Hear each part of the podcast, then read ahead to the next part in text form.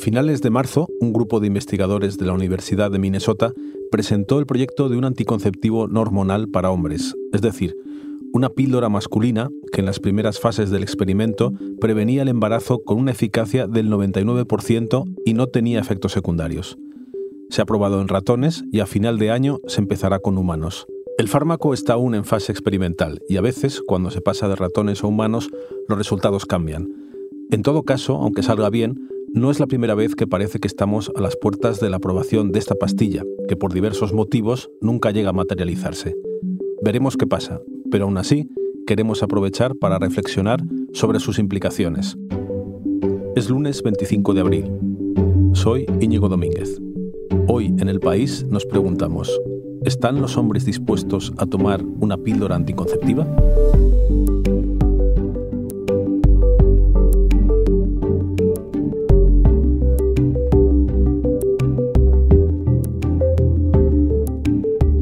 Compañeros Bárbara Ayuso y José Juan Morales han reunido a cinco hombres de entre 18 y 42 años para que hablen entre ellos y tantear cómo de dispuestos estamos los hombres a usar un anticonceptivo más allá del preservativo. Estas cinco personas no se conocen entre ellas. Su charla no tiene ningún valor estadístico, evidentemente. Los hemos elegido al azar para escuchar una conversación. Se llaman Pablo, Marcos, Said, Ignacio y Gonzalo. Soy Pablo.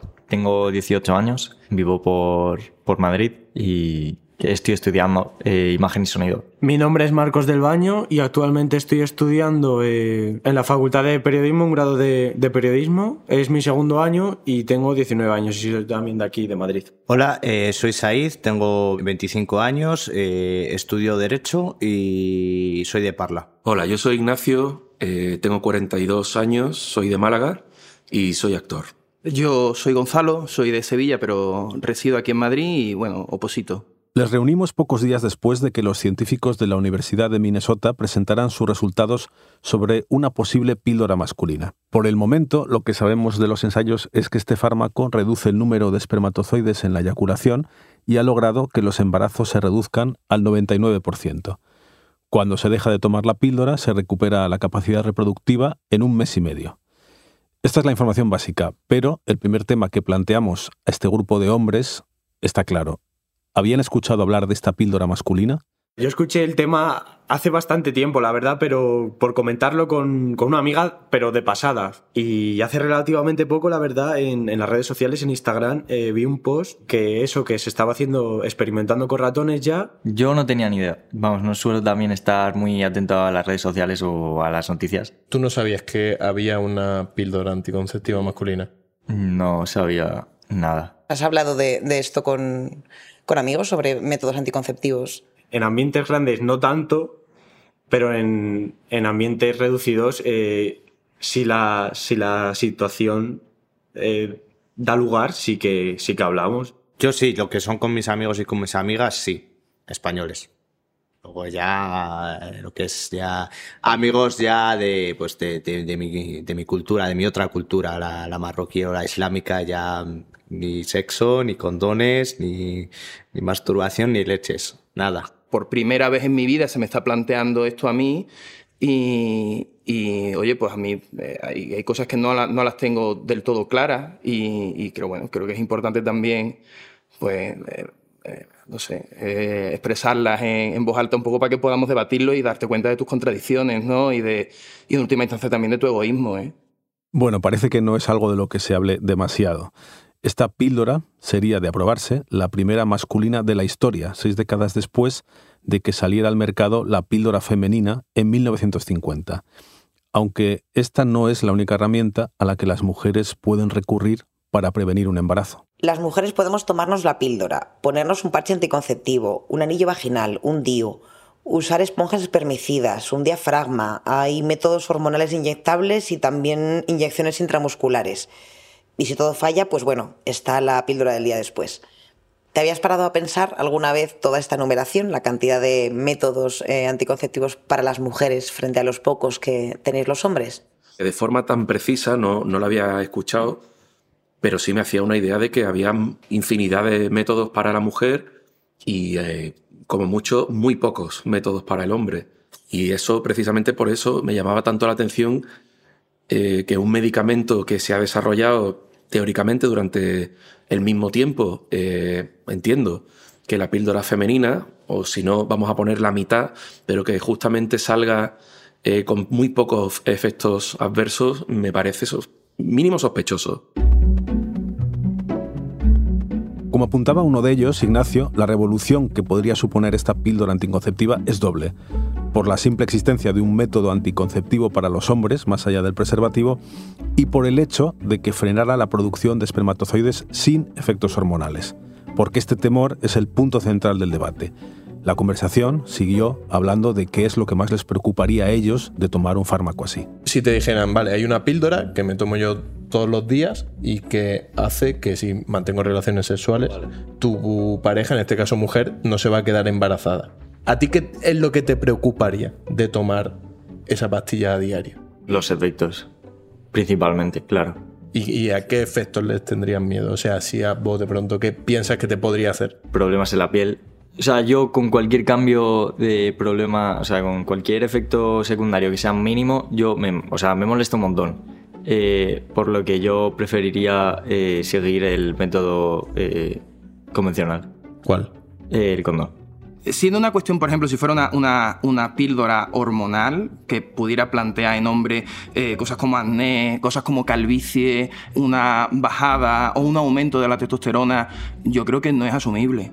Para hombres en general, dile a un hombre que se va a quedar calvo, que, que, que tiene 19 años ¿sabes? Eh, y que te vas a tomar una píldora anticonceptiva que te va a dejar calvo. O sea, eh, hola, eh, lo siento muchísimo, me pongo condón antes o ya me buscaré la vida. O sea, es que no sé hasta qué punto es, muy duro verbalizar esto, pero hasta cierto punto hay una parte que es como el problema no es mío.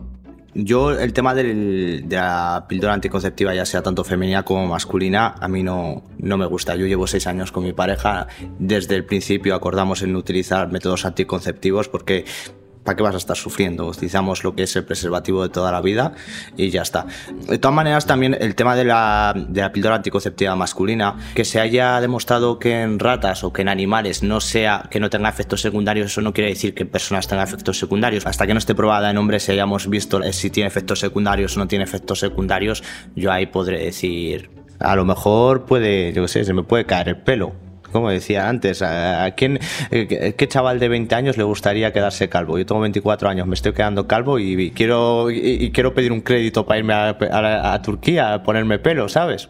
Evidentemente, todos los nuevos medicamentos que tienen un uso masivo van a estar en el ojo del huracán, van a estar con una especial vigilancia, pero eh, yo creo que plantearse que esto va a suponer más problemas que beneficios no creo que sea realista. Yo sí creo que asumiría algunos efectos secundarios, no sé hasta qué punto, pero yo creo que sí asumiría algunos efectos secundarios y probablemente no tantos como los de la píldora femenina, no voy a ponerme aquí de mártir para nada, pero algún efecto secundario por supuesto que asumiría porque creo que los beneficios son mucho mayores.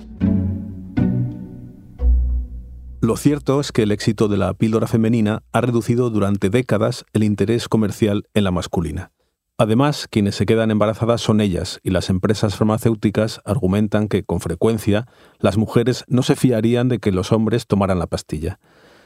Pero son los efectos secundarios lo que más preocupa a los hombres cada vez que una píldora anticonceptiva amaga con salir al mercado. Como decíamos al principio, este no es el primer intento. Se lleva años investigando y ensayando con diferentes alternativas. El anterior experimento es de 2016, pero los estudios se detenían siempre en el mismo punto. Cuando los hombres que los estaban probando sufrían algún tipo de alteración hormonal, como disminución de libido, jaquecas, es decir, los mismos efectos que lleva causando la píldora femenina durante décadas, los ensayos se detenían en seco. No era asumible en los hombres lo que se daba por descontado para las mujeres. Eh, yo, por ejemplo, las, las jaquecas, los dolores de cabeza, los mareos, a mí yo no los soporto, a mí me, me cuesta mucho digerirlos. A mí sería un efecto secundario que me gustaría, que me costaría mucho a, superar. Ahora mismo tiene una relación estable con tu pareja. He tenido, pero. Vale, ¿y ella tomaba la píldora? Eh, sí. Y sin embargo, la píldora femenina tiene un, montón de efectos. Náuseas, vómitos, dolores de cabeza, eh, dolores en los senos, diarrea, aumento de peso, mareos manchados, dolor abdominal, fatiga, Eh, no sé si me dejo alguno más. Ahora que has escuchado todos los efectos secundarios que tenía eso en ella, ¿qué te parecía? Hombre, ahora me está pareciendo una locura, la verdad, eh, escuchar tantos efectos secundarios y luego en, mi día a día con ella, mm, malestar.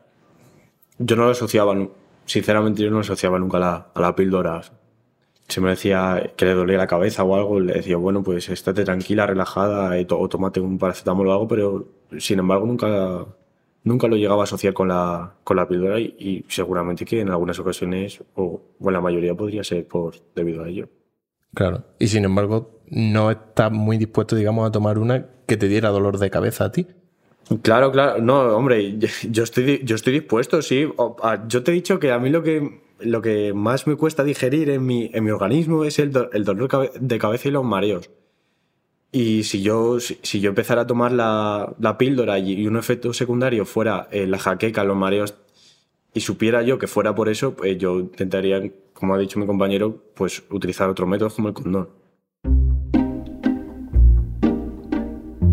Según un estudio norteamericano realizado en 2018, el porcentaje de hombres que aceptarían tomar una píldora anticonceptiva es este. El 33% de los encuestados se plantearía tomarla y un 50% se niegan. ¿Por qué? Por los efectos secundarios, pero no solo.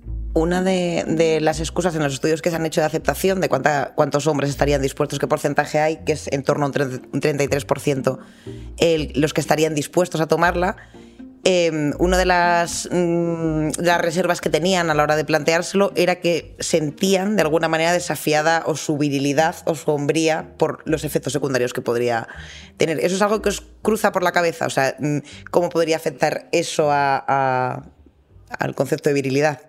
Yo creo que puede haber gente que sí, gente que sea reaccionaria, gente que sea más conservadora o gente que siga. Yo creo que no, no va a afectar tanto la virilidad, sino la desconfianza que pueda llegar a tener los hombres a la hora de tomársela. Igual que con la de la vacuna, puede llegar a surgir hasta un movimiento antipíldoras conceptivas masculinas, como que nos vienen a castrar con el lobby del feminismo, ahora están creando todo esto para acabar con los hombres, ta, ta, ta.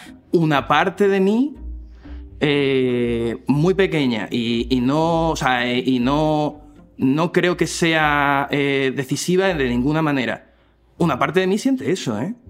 O sea, ten- tened en cuenta que, que yo eh, vivo rodeado de gente que no castra a su perro porque considera que, como que, que castrar a un perro es, eh, es, es como quitarle la esencia a ese animal, pobrecito el perro, ¿no? Que lo vas a castrar, pero, ¿sabes? Y tú dices, pero, pero madre de Dios, pues, pues si no está dispuesto a castrar a un perro, pídele tú a ese señor que, que... Mi perro está castrado, ¿eh? eh que, que- que tengo la sensación de que estoy quedando yo hoy aquí como, ¿sabes? Eh, eh, pues tú pídele a un señor que no está dispuesto a castrar a su perro porque, porque eh, mm, considera que, parte de la virilidad o la masculinidad o, del, el, alma de su perro está en los testículos, ¿sabes? Y que le da exactamente igual que su perro vaya montando otros animales en el parque y que, y que sí, pídele tú a ese hombre que tome una píldora. Llegados a este punto, la pregunta era evidente. ¿Por qué eh, los efectos secundarios en mujeres sí y en hombres no? Pues eh, yo creo que se asume que eres mujer, te toca. Y los, o sea, eh, yo entiendo que esto es, durísimo decirlo. Yo, mm, y no soy tan mayor, ¿eh? Ojo, cuidado, que, que tengo, que tengo 30 años, ¿eh? Pero, pero que esta píldora, eh, con todos los efectos secundarios eh, que tenga, se lleva probando generación tras generación desde los años 50. Y sabemos todas las cosas malas que tiene. Y, no digo que sea correcto, eh, pero, pero somos conscientes de lo que hay. Si la toma, tiene estas consecuencias. Pero esto, en el medio, o sea, la píldora masculina, en el medio o en el largo plazo, no hay ningún estudio.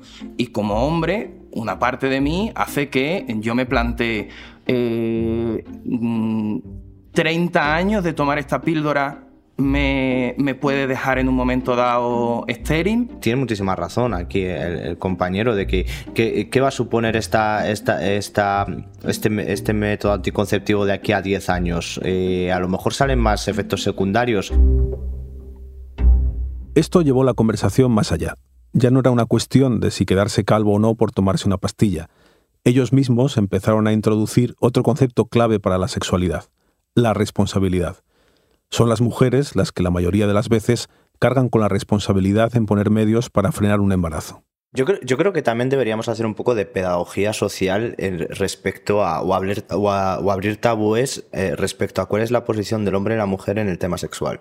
Es decir, ¿cuál es, ¿cuál es esa posición? ¿Acaso la posición del hombre siempre ha sido como la del animal, ¿no? De dejar su huevo e irse, ¿no? O sea, la responsabilidad de, o sea, la responsabilidad que queda después. ¿Por qué es la mujer la que tiene que cargar, por ejemplo, con, con tanto sufrimiento? No con tanto sufrimiento, sino con dolores de cabeza, con posibilidades de depresión, problemas de salud mental, como puede ser el tema de, las derivaciones que pueda llegar a realizar la, la anticonceptiva femenina y por qué el hombre tiene que salir de rositas en este sentido. Es decir, hay que asumir también la responsabilidad del hombre en, lo que vendría a ser las relaciones sexuales. Siempre lo hemos dejado al libre albedrío de la mujer, ¿no? Todo va creciendo y, todos tenemos que tomar conciencia de que evidentemente el hombre, en este caso, nosotros somos absolutos privilegiados en, en el 99,9% de los casos, por no decir el 100%. Entonces, claro que tenemos que asumir una parte nueva de responsabilidades, no nueva, una parte que no hemos reconocido hasta ahora estaban esas responsabilidades. Lo nuevo es que nosotros tenemos que asumirlas, evidentemente pues poco a poco se van ampliando esos debates sobre la responsabilidad y sobre los privilegios y le ha llegado el, turno a, la cuestión de la reproducción, ¿no? de la anticoncepción y de, asumir esta parte de responsabilidad. ¿Es egoísta? Es tremendamente egoísta. ¿Hay hombres que no lo asumirían porque no están dispuestos a ceder ese, privilegio? Claro que sí. Y, una parte de mí en cierta medida dice qué pereza, Dios mío, ahora tiene yo que otra cosa más, ¿sabes? Como, como si no tuviera yo ya cosas, ¿sabes? Sin, sin, sin querer yo eh, quitar gravedad a, la contraparte, eh, evidentemente es un, es un, fastidio, eh, en, cierta medida, que se asume porque, porque, ostras, creo que estamos ya en el 2022, creo que va siendo hora, pero, eh, pero eh, eh, evidentemente cede una parte de, tu privilegio. ¿Hay algo de lo que pensaras que ha cambiado, que lo veas mm, diferente después de hablarlo? Hombre, replantearme de, los, de lo atrasados que estamos. ¿Quiénes? La sociedad de, bueno, y las farmacéuticas de tener una píldora anticonceptiva femenina con tantos efectos secundarios y que, vayan a salir, que vaya a salir otra con tan pocos y tan eh, menos graves que los, que los femeninos. ¿No te has sentido un poco privilegiado como hombre viendo del lado del que cae la investigación en general? Bueno, eh, privilegiado. Eh... ¿Tú no, te sientes privilegiado en un momento dado al pensar decir, uy, fíjate, a mí como hombre, si descubren que me va a doler la cabeza, paran en la investigación de un medicamento y avanzan con la investigación de un medicamento femenino que tiene esa consecuencia y otras muchas más. Hombre, eso no es, yo para mí eso no es un privilegio, para mí eso es una injusticia hacia la hacia el pues hacia la mujer, hacia los efectos que ocasiona y que en este caso si en un hombre pues causa menos de esos efectos y encima se para, eso no es un privilegio para el hombre, para mí eso es una injusticia para la mujer si ya que, que, nosotros no tengamos la regla y las mujeres sí es un privilegio para nosotros, que las mujeres tengan que sufrir lo que es el embarazo y nosotros no, ya es un privilegio, pues el sufrir lo que es una píldora anticonceptiva que te dé pues eh, náuseas, jaquecas o, o, depresión, pues es un privilegio frente a nosotros que podamos tener una píldora anticonceptiva que no, que no nos dé ningún efecto. O sea, es un privilegio, si, si somos el género privilegiado, ¿no? Y más o menos aquí terminó la conversación. Bueno, Bárbara, José, el objetivo de este debate era explorar un poco cuál era la predisposición de los hombres a tomar la píldora, más allá de cómo acabe este experimento que, hay ahora en curso, ¿no? ¿Qué conclusión habéis sacado vosotros? ¿Están dispuestos los hombres a, a tomar esta píldora o no? Bueno, ya he escuchado que la mayoría estaban hablando todo el rato de los efectos secundarios que podía tener en ellos tomar una píldora así. La mayoría de los hombres es verdad que vincula una cosa a la otra y obviamente antes de hablar con ellos les estuvimos contando que esta píldora no tenía efectos secundarios, pero aún así en ningún momento se terminaban de fiar mucho de eso. ¿Y tú, Bárbara? Yo creo que más que sacar conclusiones sobre si la tomarían o no la píldora, lo, más interesante fue esta parte que hemos, que hemos escuchado, en la que ellos introducen el debate de la responsabilidad de prevenir un embarazo. Salió de una forma muy natural y se puso de manifiesto, yo creo que lo evidente, que tanto los hombres como el mercado da por hecho que la responsabilidad de prevenir un embarazo es de las mujeres y por eso hay muchas más herramientas disponibles para nosotras, no solo la píldora, y por eso a ellos, a vosotros, os cuesta la simple invitación a disminuir esa carga. Aunque fíjate que yo creo que lo más interesante de la charla pasó al final cuando mm, ya en teoría habíamos acabado de hablar. ¿Ah, sí? ¿Qué pasó? Pues a ver, los temas de sexualidad siempre son un poco delicados, íntimos, a la gente les cuesta un poquito más hablar de ellos porque obviamente no están acostumbrados. Y es que en cuanto apagamos las grabadoras se sintieron mucho más cómodos, se notó un montón y empezaron a charlar sobre ello, pero de forma más distendida, como si no estuviéramos delante. Y eso no es muy habitual. Ay, pues qué, qué pena, pues hubiera estado bien oír eso también, ¿no? No, no, qué pena, no, sí que lo, lo grabamos, volvimos a encender las grabadoras y les escuchamos pues de una manera más honesta. No, no, yo tampoco, yo no... Yo creo que, vamos, bueno, no me ha dado tiempo a hablar con mis amigos del tema porque ha surgido hace poco y tampoco he tenido ocasión, pero no me imagino hablando con la mayor parte de mis amigos, no. Pero, por ejemplo, con mis compañeros de trabajo que son de muchas edades, yo estoy en un montaje en el que hay gente de veintipocos años hasta gente mayor que yo, incluso, fíjate. Eh, pues mm, no creo que surgiera un debate tan profundo y tan interesante como este. Probablemente si yo lo hubiese hablado con mis amigos ahora mismo en, en una terraza de un bar hubiese sido para, con perdón de la palabra, para descojonarnos, o sea, para buscar la gracia. Aunque, aunque yo esté a favor, o probablemente hubiese sido por eso. Sí, sí. Yo creo que hubiese sido más para buscar las risas que para buscar un debate tan profundo como el que acabamos de tener. Yo esto lo hablaría con, mis amigos para reírme, ¿sabes? Y probablemente, porque, porque estás hablando, desgraciadamente, un colectivo que, mm, nos cuesta muchísimo hablar de nuestras relaciones íntimas. O sea, yo no hablo de mis relaciones con amigos míos. O sea, esto se, resume, ¿te la has follado? Sí, ya está estas cosas que yo he visto hacer a mujeres de, dar detalle sin, caer en cosas soeces o sin caer en cosas como morbosas, pero de mm, recrearte en cierta medida en, esa intimidad, eh, ¿te la has follado? Sí, oh, oh, oh, ya está. O sea, no, me, no, no he preguntado yo en mi vida ni me han preguntado a mí nunca si utilicé yo algún tipo de método anticonceptivo a menos que hubiera pasado algo. Y cuando digo algo es eh, que o, no hayas usado y no haya venido la regla, o, eh, o habiendo usado hayas fallado. O sea, nunca, nunca, nunca, o sea, de verdad, no, no, no se habla de este tipo de temas. Y es una, de verdad, y como hombre, me da, me da mucha lástima el no poder eh, hablar de este tipo de cosas y expresar este tipo de cosas, porque creo que son importantes para mí.